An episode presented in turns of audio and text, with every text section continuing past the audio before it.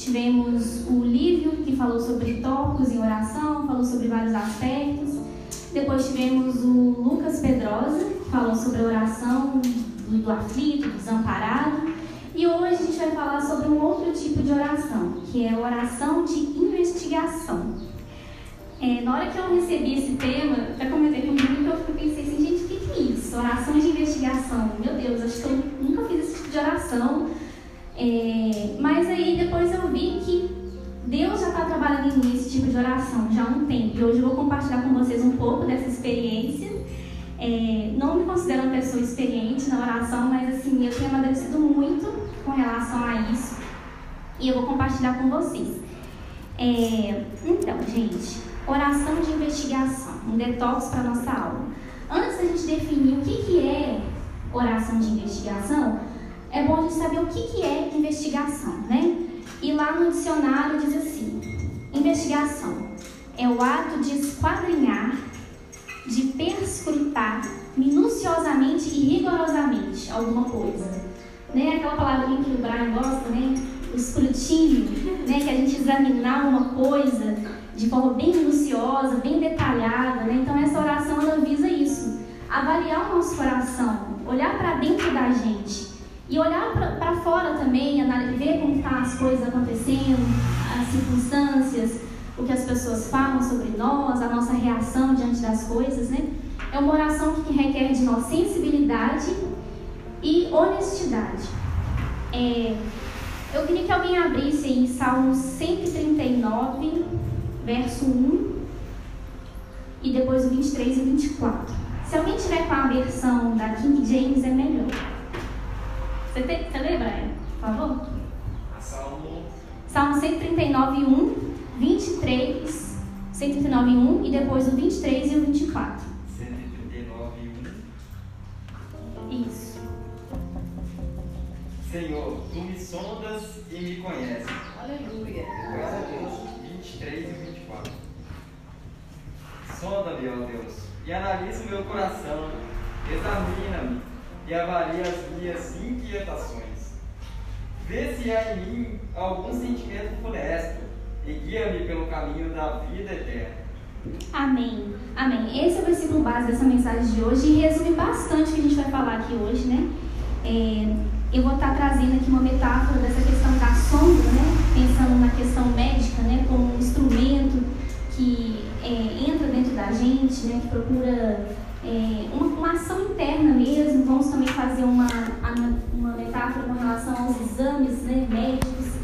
E aqui nesses versos a gente já vê que, ó, sonda-me, ó Deus, analisa. Ou seja, Deus vai analisar. Deus vai sondar, ele vai entrar, ele vai analisar, ele vai examinar, ele vai avaliar as nossas inquietações, as nossas ansiedades, e ele vai ver se há em mim algum caminho mal e vai me guiar pelo caminho da vida eterna, né? E como o Júnior já disse, né, na primeira mensagem, que a vida eterna é conhecer a Deus. Então, por isso que é indispensável a oração, porque é por meio da oração que a gente vai estar tá nessa jornada de conhecer a Deus e de deixar que Ele entre em nós, né? Então, assim, não tem como, gente, a gente se relacionar com uma pessoa e não conversar, e não dialogar, e não ter essa intimidade. E eu acredito que esse tipo de oração é uma oração que nos leva para esse lugar de intimidade com Deus, uma intimidade muito profunda. É, a oração de investigação, ela visa detectar as nossas dores e aí Deus vai nos curar, né, como um bálsamo e vai nos limpar com o seu sangue. É uma oração que nos leva a uma vida mais sensível, mais atenta ao que está acontecendo e ao mesmo tempo mais uma vida mais interior também. É, então, gente, vamos pensar na, nessa analogia dos exames, né? Quando a gente está sentindo algumas coisas, a gente percebe que tem uma coisa de errado com a gente, a gente vai no médico, né? E aí o médico pede uma bateria de exames, normalmente aqueles exames básicos, sangue, fezes, urina, exame parasitológico, né? Que são exames preliminares, para a gente poder ver o que está acontecendo, né? E esse tipo de oração de investigação, ela tem dois aspectos. O primeiro aspecto, que vai ser o primeiro ponto da nossa mensagem, é o exame de percepção, que seria tipo aqueles exames preliminares que a gente faz exame de sangue, de fezes, né? São exames básicos que vai detectar coisas mais básicas. Então, o que é isso, esse exame de percepção? É a gente estar atento. Atento a nós, atento às nossas reações, a forma como a gente vive no mundo, como a gente reage. Muitas vezes a gente está só reagindo, né? A gente simplesmente não pensa antes de fazer, só vai lá e faz. Né? E a gente tem que estar atento, porque muitas vezes as nossas reações elas vão denunciar coisas erradas dentro de nós. É, então, gente, esses exames básicos, é, eles vão detectar coisas superficiais, sabe? E essa percepção é, nos leva para uma sensibilidade, para ouvir, para ver, para sentir, para estar tá atento ao que está acontecendo à nossa volta e levar tudo isso em oração diante de Deus.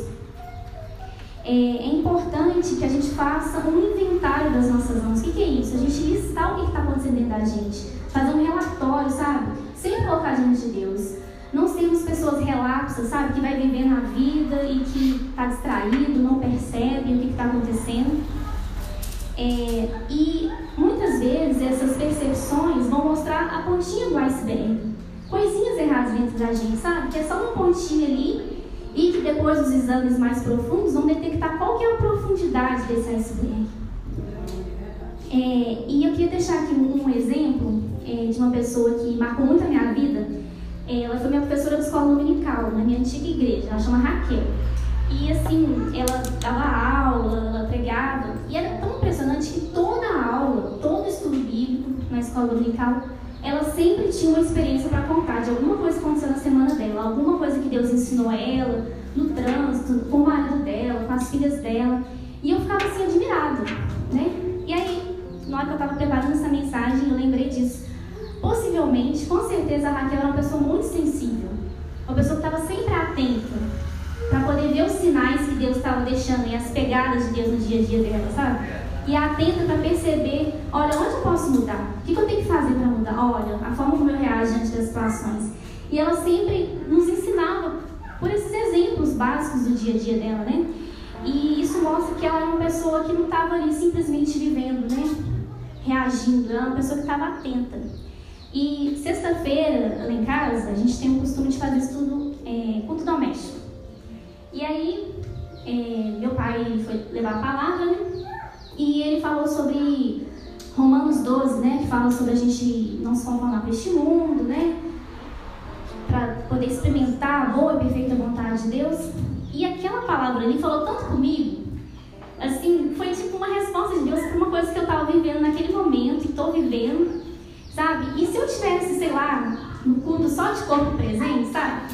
Tô lá, mas não tô lá ia passar despercebido. Eu não teria sido tocado por aquela palavra do meu pai ali, que foi uma coisa simples e tal, mas que falou muito comigo. Então, gente, nós temos que estar atentos. Quando a gente lê a Bíblia, Deus está falando conosco.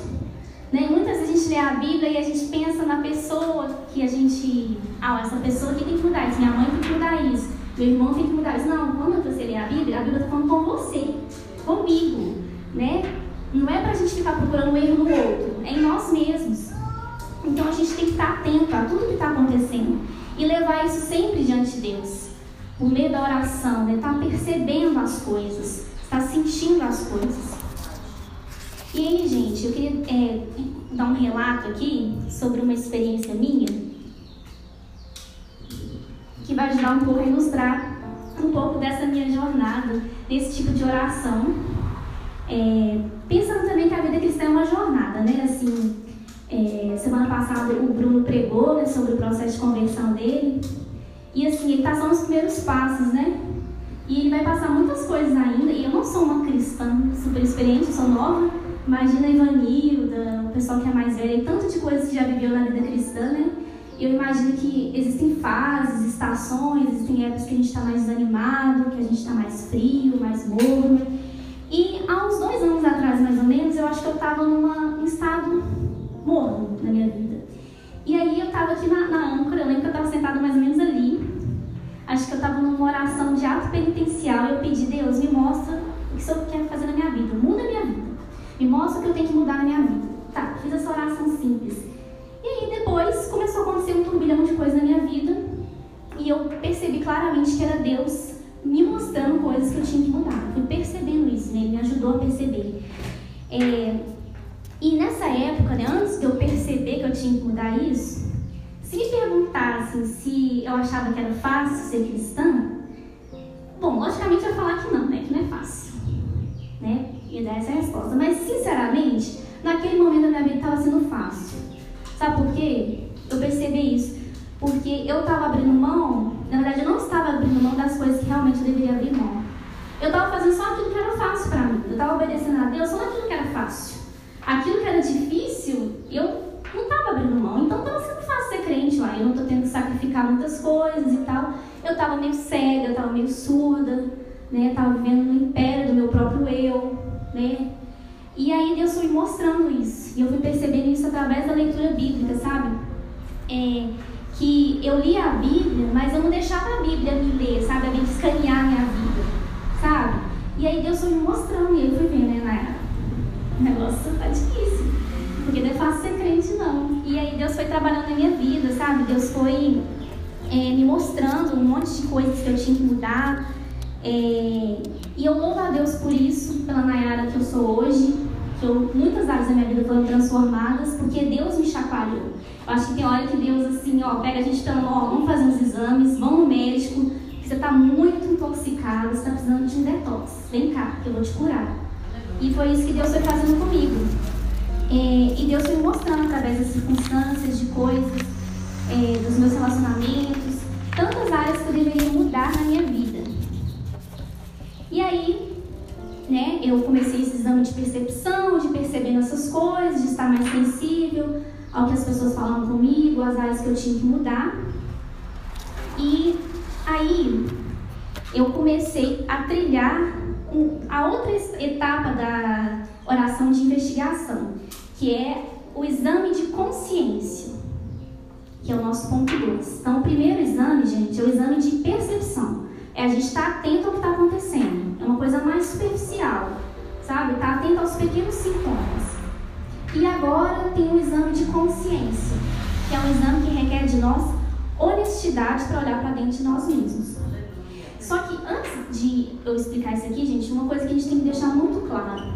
Para fazer oração de investigação, nós sempre temos que fazer com o auxílio de Deus. Né? Vamos pensar que é um exame. Então, vamos supor que eu sou uma estagiária lá no laboratório. Eu tenho que pedir o, o chefe do laboratório para poder me acompanhar, porque senão vai dar tudo errado. Eu vou contaminar a amostra, eu vou, vai dar falso negativo, vai dar um exame inconclusivo, eu não vou conseguir enxergar o que eu tenho que enxergar. Então, gente, esse exame de consciência, Deus tem que estar conosco. Nós não podemos olhar para nós mesmos com o nosso próprio olhar. É Ele que tem que nos mostrar o que está certo e o que está errado. Porque a gente não consegue ver o que Ele consegue ver. Ele que joga a luz dele para ver aquilo que está lá no seu coração que você não consegue ver. Porque muitas vezes a gente está cego mesmo. Né? E aí Deus abre os nossos olhos né? Muda a nossa consciência. Então, nunca, nunca tente fazer isso sozinho em casa, gente. E eu já fiz, e eu caí nas ciladas que existem, eu vou contar para vocês, né? As ciladas que pode acontecer com a gente quando a gente vai fazer esse exame de consciência, esse exame de percepção sem a ajuda de Deus, sozinhos. É, então, gente, fizemos já os exames preliminares, o exame de sangue, né? Levamos para Deus esses exames e aí percebeu que a gente está com uns probleminhas. Então ele vai começar a investigar mais a fundo. Aí a gente entrou nesse exame de consciência, uma coisa mais profunda, né? E aí Deus quer trabalhar na nossa consciência, na nossa noção de certo, de errado, né? Porque a nossa própria consciência de nós mesmos, gente, ela não vai nos apontar para a verdade, ela vai nos enganar. Né? Então por isso que a gente tem que sempre nos submeter à vontade de Deus, né? E essa boa consciência é só através da palavra de Deus. É só ali que a gente vai saber o que é certo, né? Os preceitos de Deus, os valores, os princípios. É... E aí, gente, continuando, é, esse exame de consciência, a gente pode cair em duas ciladas. Tem dois perigos quando a gente faz ele sem o auxílio de Deus. Ou seja, quando a gente vai olhar para dentro de nós mesmos com os nossos próprios olhos, né? sendo nós mesmos nossos juízes, nossos médicos, a régua do mundo, o dono da verdade, né? O primeiro perigo, e eu caí nele, que é justificar todos os nossos atos. Né? Quando a gente olha para nós mesmos sem o auxílio de Deus, eu vou justificar todas as minhas coisas erradas. Tudo que eu faço de errado, eu vou arrumar uma justificativa, uma desculpa. E é o que eu estava fazendo lá, lá atrás, antes de Deus me dar aquela chacoalhada. Eu olhava, passava pano, né? Usando o termo de hoje em dia. Passava pano na cabeça, passar pano, dar uma aliviada na barra, e eu estava fazendo isso comigo. Né? Eu não estava querendo é, aceitar que eu estava errada, sabe? Que dói mesmo.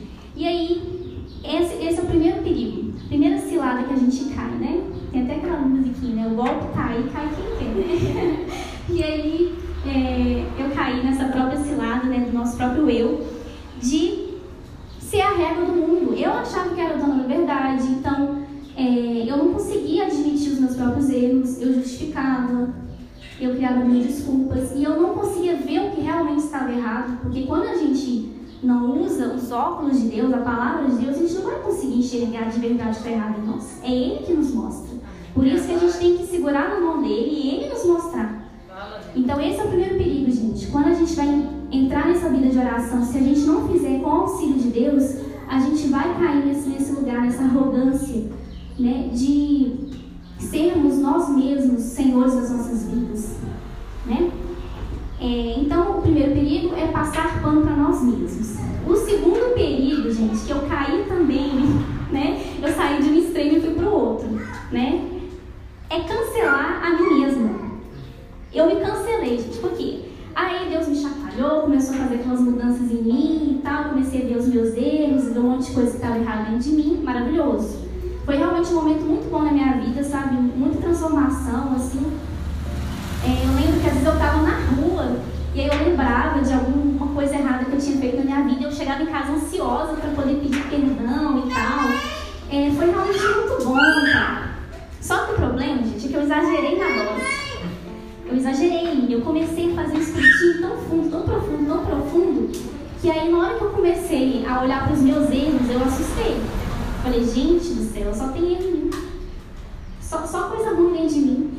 E aí eu fui indo nessa coisa, nessa loucura, e achando erro, me achando a pessoa mais pecadora do mundo. É, eu julgava todas as minhas motivações, eu achava que eu era a pessoa mais errada. Claro, eu não vi o erro das outras pessoas, né? Então eu achava que eu era a pessoa sempre errada, sempre com a intenção errada, sempre com a motivação errada.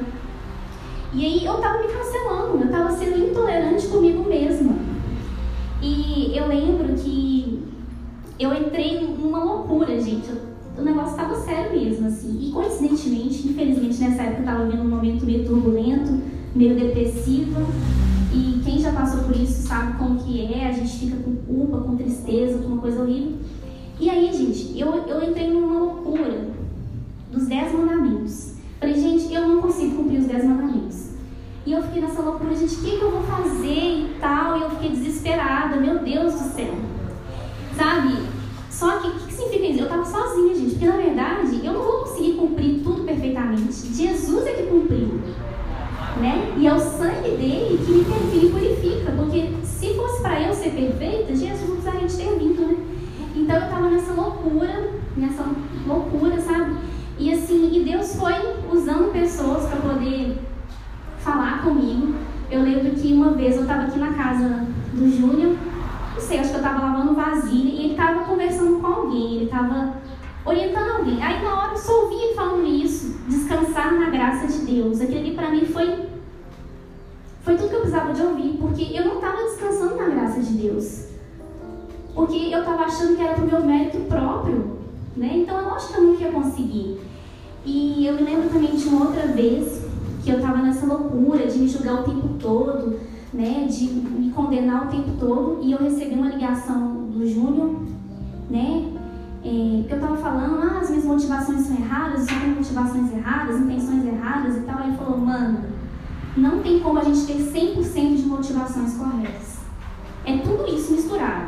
É raiva misturado com amor, misturado com sinceridade, misturado com orgulho, misturado com agradecimento. É tudo isso que nós somos.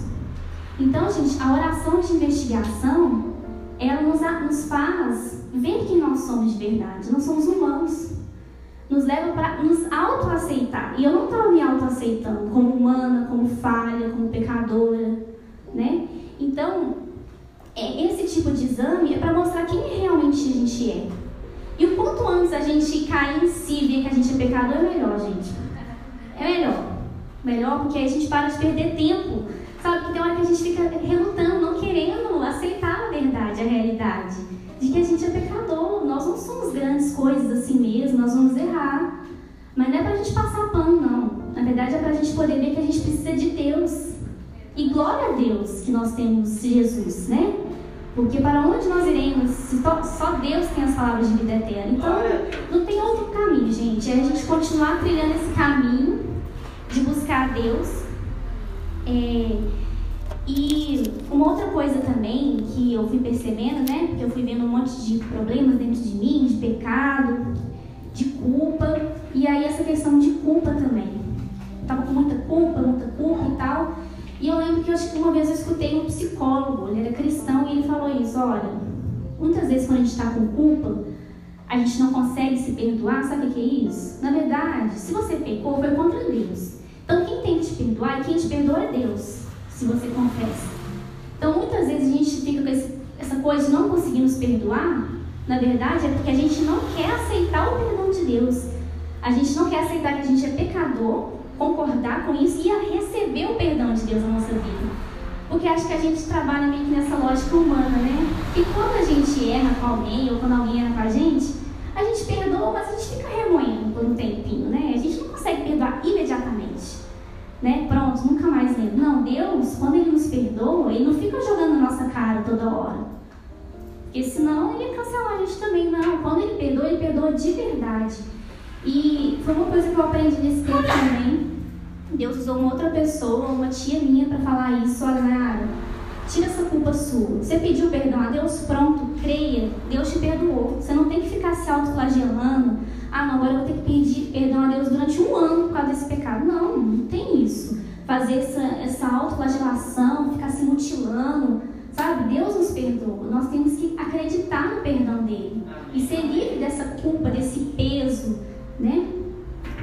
É, e um outro aspecto, gente, dessa oração de investigação é que nós temos que estar abertos, a gente tem que estar vulnerável. Não tem como a gente querer trilhar esse caminho da vida interior se a gente está na esquiva, se a gente está todo fechado, como eu estava antigamente, né? E muitas vezes eu continuo estando, né? É, nós temos que estar abertos, né? Vamos pensar em exames laboratoriais, né? que são muito invasivos, sabe? Esses exames que você tem que ficar sedado, que você fica ali, dura, dura muitos minutos, né? Tem exames que são assim. Tem exames que são muito longos, que são trabalhosos, que são complexos.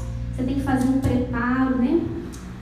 Gente, a gente tem que estar 100% vulnerável. Eu lembro de uma vez que eu fui fazer endoscopia. Foi até tranquilo, foi super tranquilo.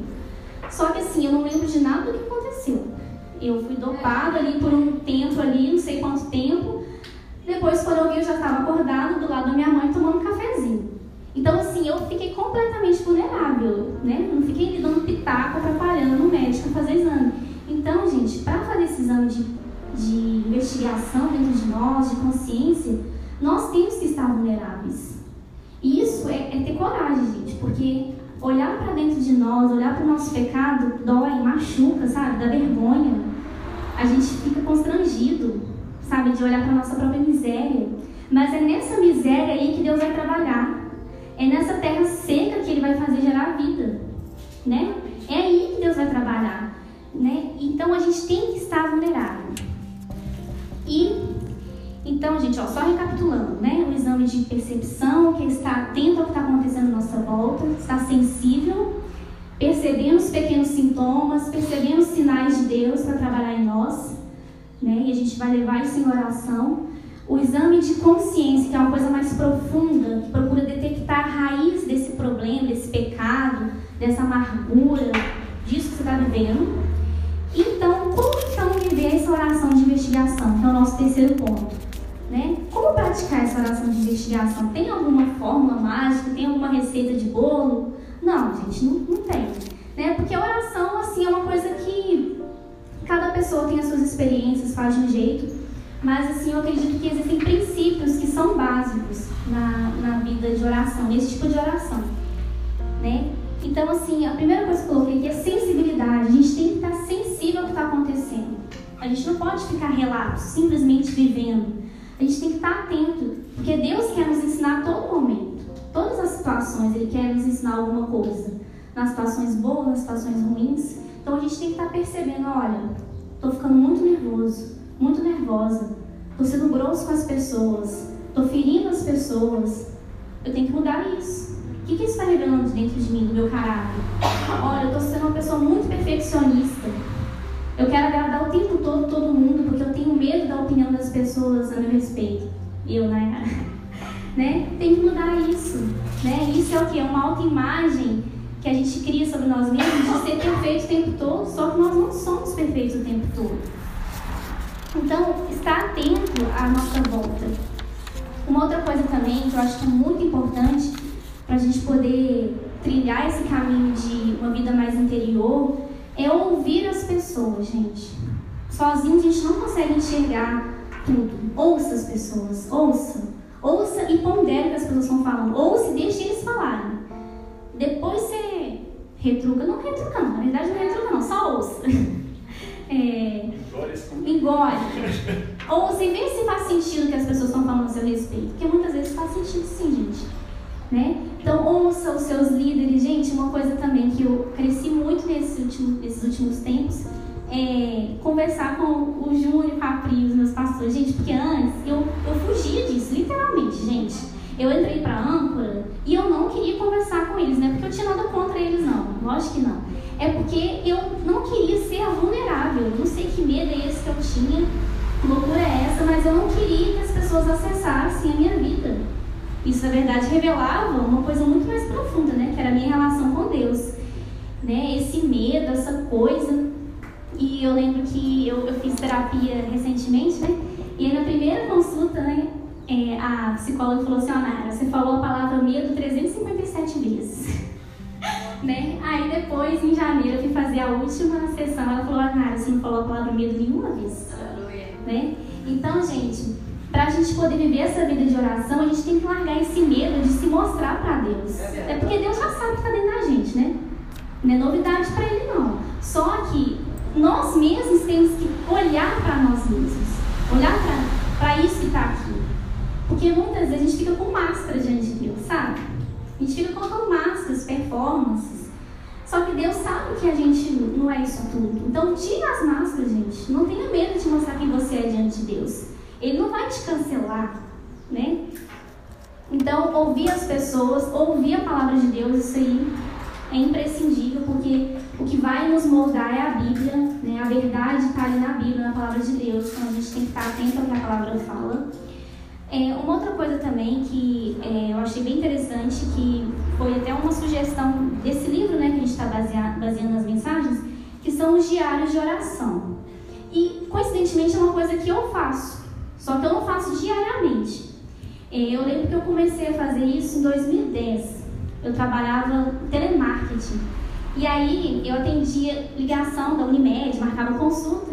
E às vezes quando era final de semana, ninguém ligava e ficava lá, à toa. Aí eu lembro que eu abri o bloco de notas no computador e ficava escrevendo orações para Deus. Ficava ali orando, colocando coisas que estavam dentro de mim, que estavam acontecendo e tal. E eu lembro que até hoje eu, tenho esse costume, sabe? Principalmente quando eu tô mal. Eu tenho que anotar o que tá acontecendo, o que eu tô sentindo, sabe? E é muito legal isso, porque depois a gente relê, a gente vê, gente, meu Deus, como eu amadureci, como o Senhor mudou essa situação, né? Então é importante a gente estar tá percebendo o que está acontecendo. Então é uma, uma sugestão interessante. Faça esse exame de perceber como você reage às coisas no seu dia a dia. Né? Você pode também fazer esse exame diário na hora que a gente for dormir, pensar como é que foi o seu dia hoje, né? Será que você conseguiu fazer tudo aquilo que você queria? Será que aconteceu alguma coisa ruim? Você falhou de alguma forma que não foi legal, né? Ou alguma coisa que você conseguiu fazer também, né? Então, assim, sempre está colocando diante de Deus. É... Nós temos que ser verdadeiros, gente. Ser verdadeiro, não tem como não adianta a gente mentir para nós mesmos, né? Como a gente sempre fala aqui no ato penitencial, né? A gente tem que concordar com Deus que nós pecamos. Nós temos que concordar. Esse é o caminho mais fácil, porque ficar negando, ficar fingindo, ficar tapando o sol com a peneira só atrasa a nossa vida, porque o problema vai continuar ali dentro da gente. Né? Então, gente, seja vulnerável, se apresente diante de Deus, sabe? Sabe essas coisinhas que tem dentro de você, essas pedrinhas, essas coisinhas aí? Todo mundo tem algum peso, sabe? Superficial, alguma ansiedade, algum medo, alguma raiva, algum desejo de vingança, coloque isso diante de Deus. Começa a despejar isso, sabe? A largar isso. Deixa Deus te limpar disso tudo. É, uma outra coisa também, para a gente poder viver essa vida de oração, de investigação, é dar os devidos nomes para os nossos pecados, gente. O que, que é isso? Eu percebi, gente, que eu tinha vergonha de admitir para mim mesma que eu tinha certos pecados. Por exemplo, inveja. É um pecado que a gente tem vergonha de falar, né? A gente não tem vergonha de falar que a gente, que a gente não é pontual, a gente não tem vergonha de falar que a gente é meio nervoso, mas perfeccionista, que pra mim é um defeito, eu não acho que é uma. Né? Uma coisa é a gente ser exigente, agora perfeccionismo muitas vezes nos coloca numa prisão. Eu falo por mim mesmo. Pra mim, pelo menos, não é muito bom. Então, gente, inveja. Sabe, eu tava com inveja de certas pessoas. E aí, só que eu não queria admitir isso. Mas aí eu falei, Nayara, admita logo. Aí eu falei, ó oh, Deus, eu tô com inveja da fulana de tal. Tô com inveja dela, não sei o que, que é, eu sinto uma raiva, sei lá o que, que é isso. Ela tem alguma característica que eu acho legal, que eu gostaria de ter, sabe? E peça a Deus para mudar isso.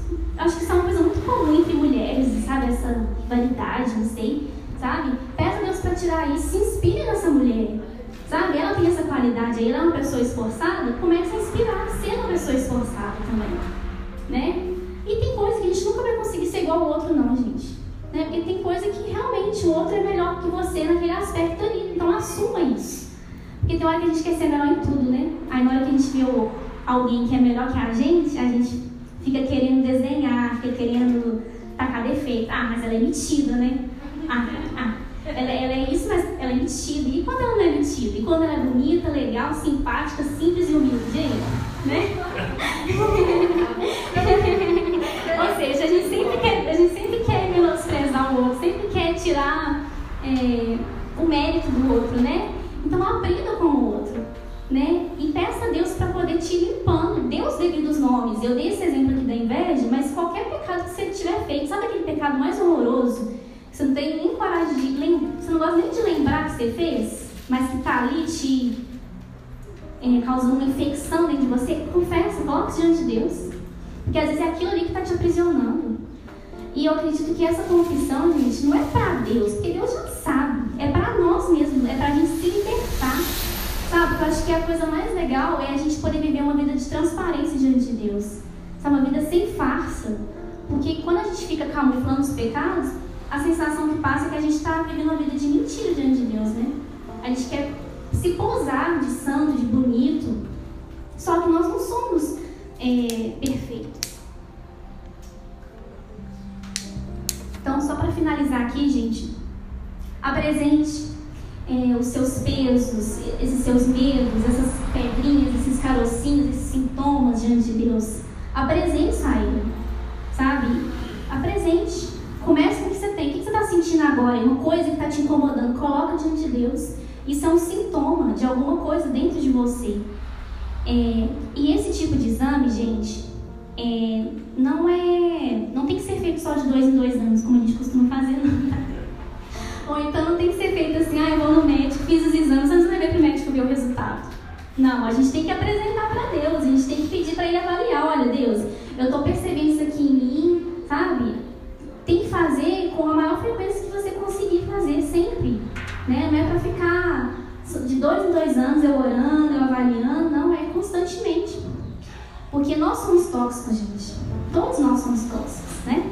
Todos nós somos e Deus quer nos limpar disso, né? E Ele não vai nos cancelar, não vai, não vai nos cancelar, não vai passar pano também, tá?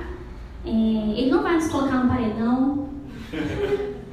Ele vai nos repescar, ou melhor, ele vai nos resgatar, né? Ele vai nos resgatar Então, assim, que a gente possa perder essa síndrome de Adão e Eva, sabe? Essa coisa de querer ser como Deus. A gente quer ocupar o lugar de Deus o tempo todo. A gente quer ser o médico, a gente quer ser quem vai curar, quem vai limpar, quem vai examinar, o juiz. Não, gente, vamos ser filhos, ser crianças. Esse é o lugar mais confortável que a gente pode ocupar. É o lugar que a gente encaixa perfeitamente. Que quando a gente é vaidoso e quer ser algo além das nossas forças, a gente vai dar errado. Vai dar errado. A gente viu com a Daniela e a gente vê com a gente todo dia. Né? A gente querendo ocupar um lugar que não é nosso. Então, que a gente possa viver a oração, que é um lugar de rendição, de se render a Deus, de ser você, ser quem você é, sabe? Não tenha vergonha, não. Deus não vai te julgar, porque Ele já sabe que você é isso, é nisso aí que Ele vai trabalhar. É nessa matéria-prima aí que Ele vai trabalhar. É... Só para finalizar aqui, gente, eu queria é, compartilhar aqui uma coisa que eu achei muito legal eu estava vendo esses dias no Instagram, uma pessoa perguntou é, o que é intimidade. Uma pessoa, né?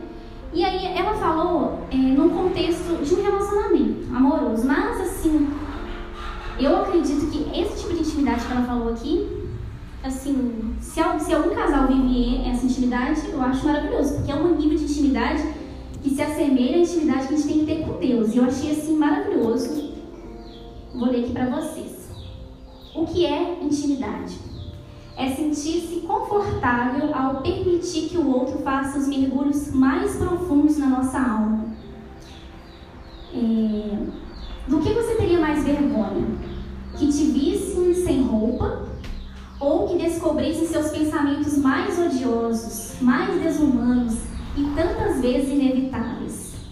A verdadeira intimidade mora na nudez da alma é poder se entregar por inteiro, vulnerável, confiar em não ser julgado por um juiz malicioso, hipócrita, vil, que vai te cancelar, que vai te anular, que vai te exterminar. Quem é verdadeiramente capaz de te compreender no seu pior estado, se orgulhar na sua melhor forma, bater palmas para os seus melhores feitos, ser fiel após suas piores injustiças? Quem é essa pessoa, né? No caso, a gente sabe que a única pessoa que consegue cumprir isso aqui é Deus. E Deus quer ter essa intimidade com a gente. De você ser quem você verdadeiramente é. Ser esse humano que nós somos, imperfeitos, mas é na imperfeição das nossas vidas que Jesus vai trabalhar.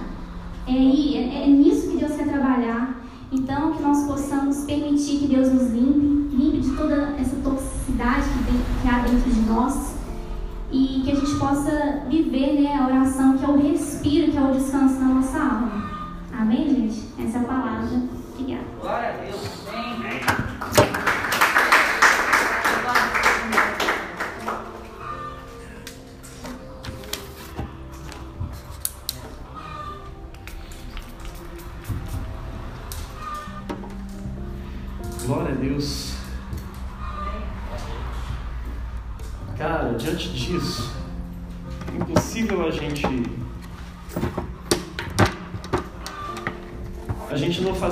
Coisa, né? Diante de uma mensagem sobre vida de oração, cara, quero convidar você a experimentar. Isso é um exercício e a gente tem que fazer isso todos os dias. Sei que é difícil, né? Você vai ficar pensando assim, nossa, tem a oração simples, tem a oração do desamparado, tem oração de não sei o que. Só o Lívio falou sobre umas 10 tipos de oração. Aí agora mais essa oração aí. Faço nem a primeira ainda direito. cara, vida cristã é um de aprendizado, cara. É...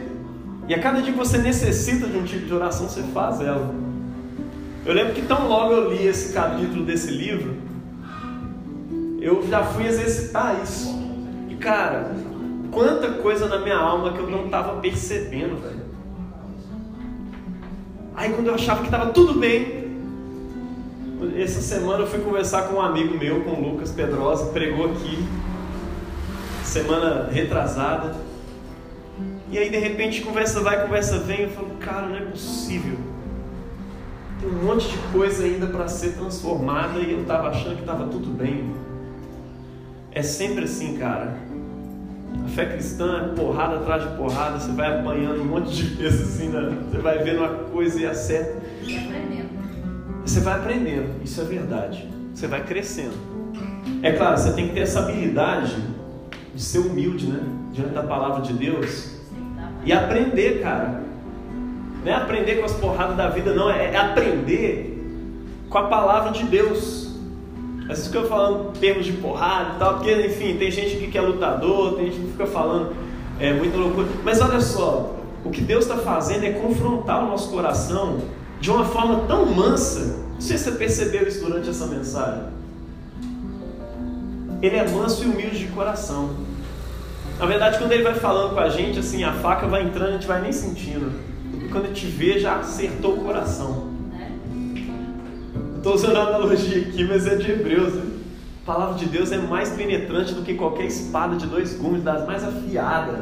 E ela é capaz de entrar profundamente até o de, ponto de dividir alma e espírito, juntas e medulas. E é capaz de discernir os pensamentos e os propósitos do coração. A ideia aqui não é você ficar fazendo aquela.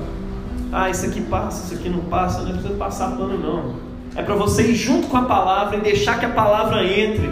Mas o negócio é que a palavra não vai passar enquanto você não reconhecer. É isso que foi falado aqui.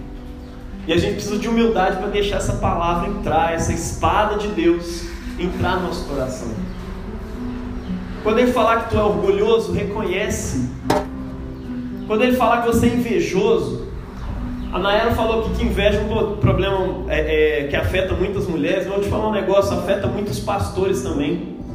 Você tem um pastor assistindo essa live aí agora, ou talvez mais.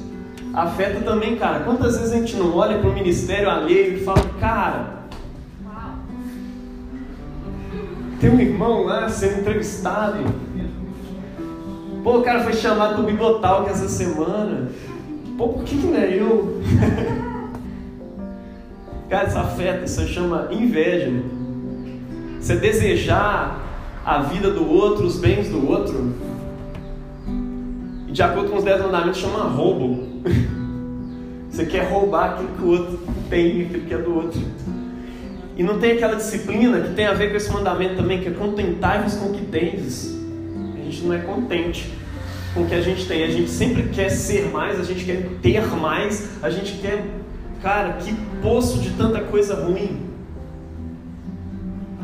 Mas a gente é casado, a gente é igual os fariseus, né? Aí ah, eu não traio minha esposa. Eu nunca matei ninguém. Eu não. Nunca, nunca roubei ninguém. Mas de acordo com o crivo de Jesus, ninguém passa, né? Porque a régua dele, eu vou te falar. Botava os fariseus tudo no banco dos réus e bota eu e você também no banco dos réus. Você que nunca adulterou, porque acha que não adulterou, mas no seu coração você vive desejando. Você acha que nunca roubou, mas vive invejando. Você acha que nunca matou ninguém, mas vive odiando. Meu irmão, vamos ser sinceros. Deixa a espada de dois gumes da palavra de Deus entrar e penetrar profundamente na sua alma e só depois que ela entrar você vai ter que reconhecer e confessar. Sabe o que é confessar, de acordo com a palavra? É concordar com Deus. Olha, eu mereço essa espadada agora, bem lá no fundo do meu coração. Eu mereço essa palavra, Deus. Essa palavra não é para o meu próximo, essa palavra é para mim. Abre seu coração para Ele agora. A melhor forma dele te investigar é essa. Abre tudo. Falou, Deus, eu sou invejoso mesmo. Deus, eu sou um adúltero, eu sou uma adúltera. Deus, eu sou um assassino. Eu desejo todos os dias a, a, morte dos meus inimigos, a morte daqueles que eu acho que são os inimigos do Brasil, daqueles que são os inimigos da democracia, daqueles que são os inimigos daquilo que eu acho que é bom. Cria no seu coração aí, cara. Investiga. Vai passando por esses pontos dessa mensagem. Vai reconhecendo que está de ruim. Depois já apresenta, ó oh Deus, é isso, isso, isso. O que, que o Senhor acha? Eu quero que o Senhor venha e vire as mesas do meu coração. Tirar essas coisas daqui. Deixa Ele falar. Ore aí, ore aí nesse momento. Experimenta fazer essa oração de investigação. Não é para ninguém ouvir, é só para você e Deus mesmo ouvirem nesse momento.